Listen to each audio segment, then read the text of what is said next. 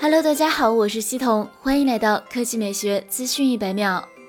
据长安数码君爆料，计划下半年换手表了，可以等一下华为新系列手表，华为 Mate Watch。话不多说，反正就是很给力的那种。Mate 系列还将会有 Mate Pod，华为 Mate 系列高端布局即将完成，还差三四个，猜猜会是啥？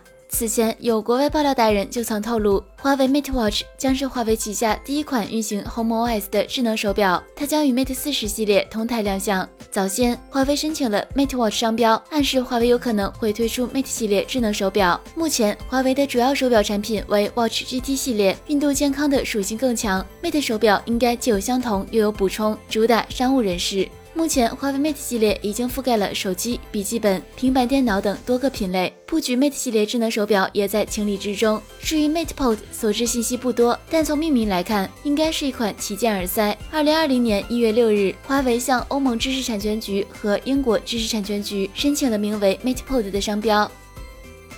第二条新闻来看，苹果。据外媒报道称，苹果正在全球陆续申请新的 USB-C 电源适配器，功率为二十瓦，型号为 A 二三零五。而这点与之前曝光的谍照一模一样，看起来 iPhone 十二要首发这个新产品了。有爆料人士称。今年，苹果打算对 iPhone 十二系列的充电体验继续提升。简单来说，就是随机配备二十瓦快充充电器。而之前的 iPhone 十一的高端版本上配备的是十八瓦 USB-C 电源适配器，这样无疑能提升新机的充电速度。不过，有不少用户质疑苹果的行为，因为 iPhone 十二全系不太可能标配这个快充充电器。最好的情况是，只是在 iPhone 十二系列相对售价贵的版本中提供这个配件，而其余版本用户还是要自掏腰包购买。好了，以上就是本期科技美学资讯百秒的全部内容，我们明天再见。